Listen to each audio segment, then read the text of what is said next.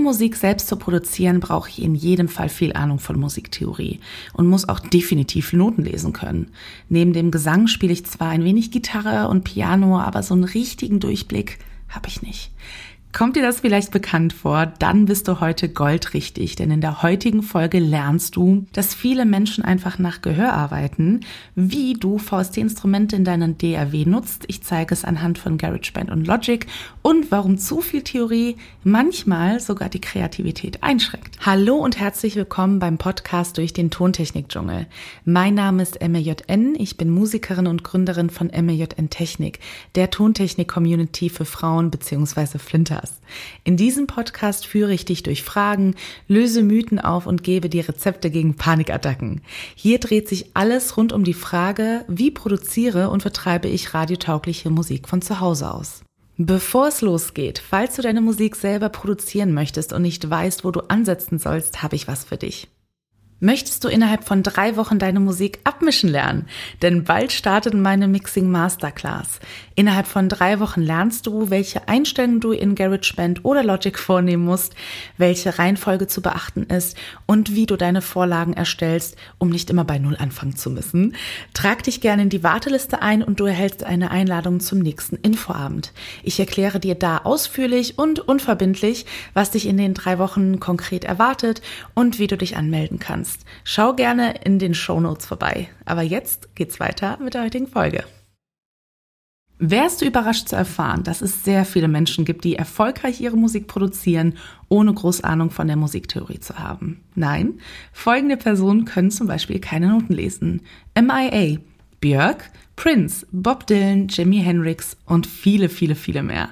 Und wenn ich mich in meinem persönlichen Kreis umschaue, sind auch viele Personen dabei, die nach Gehör arbeiten und nicht nach Wissen. Ein Sänger und Produzent sagte mir mal, er würde seinen kreativen Prozess stark einschränken, wüsste er, was der nächste logische Schritt wäre. Wie sieht das Ganze bei dir aus? Hast du das Gefühl, du müsstest erst, naja, mehr Musiktheorie beherrschen, um deine Musik aufzunehmen? Oder vielleicht hast du gar kein Instrument zu Hause, um deine Ideen umzusetzen? Da kommen digitale Softwareinstrumente ins Spiel, die sogenannten VST-Instrumente. VST steht übrigens für Virtual Studio Technology. Und was machen VST-Instrumente überhaupt, fragst du dich vielleicht? Sie erlauben es uns, ohne ein Instrument zu besitzen und ohne es wirklich spielen zu können, Instrumentenklänge einzuspielen. Klingt utopisch? Keinesfalls. Ich zeige dir heute, wie du VST-Instrumente in deiner DAW, also in GarageBand oder Logic, umsetzen kannst. Klappt übrigens in jeder DAW, aber ich zeige es natürlich in GarageBand und Logic heute. Also öffne deine DAW und lass uns loslegen. Ganz oben in der Menüleiste klickst du auf Spur, wählst Spur hinzufügen, wählst Softwareinstrument aus und klickst auf Erzeugen. Und somit hast du erstmal dein Softwareinstrument geladen. Jetzt brauchen wir aber natürlich ein Keyboard, womit wir das Ganze einspielen. Und wenn du kein MIDI-Keyboard besitzt, wählen wir nämlich folgende Option. Wieder gehst du ganz oben ins äh, Menü und wählst Fenster. Dann gehst du auf Keyboard einblenden. Das ist relativ weit unten. Und jetzt sollte ein Keyboard bei dir in der Software erschienen sein. So, und am Keyboard gibt es oben links zwei Buttons. Du wählst den rechten davon. Nun hast du deine Tastatur in ein MIDI-Keyboard verwandelt und kannst jetzt mit deiner Tastatur spielen. Probier es super gerne mal aus. Gefällt dir der Sound vielleicht gerade nicht, was ja sein kann, wir haben ja darauf jetzt nicht geachtet, welches wir auswählen, ist das auch gar kein Problem. Du kannst jetzt in der Bibliothek den Sound ändern. Gehe hierzu auf das Hauptfenster und wähle ganz oben links den Button aus, der so aussieht wie eine, ich würde mal beschreiben, als Karteikartensammlung in der Bibliothek. Dort kannst du den Sound ändern.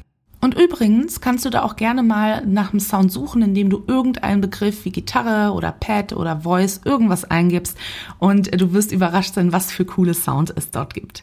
Jetzt stellst du nur noch das richtige Tempo ein, drückst auf Aufnahme und spielst nur einen Ton einfach um zu üben über deine Tastatur ein und fertig.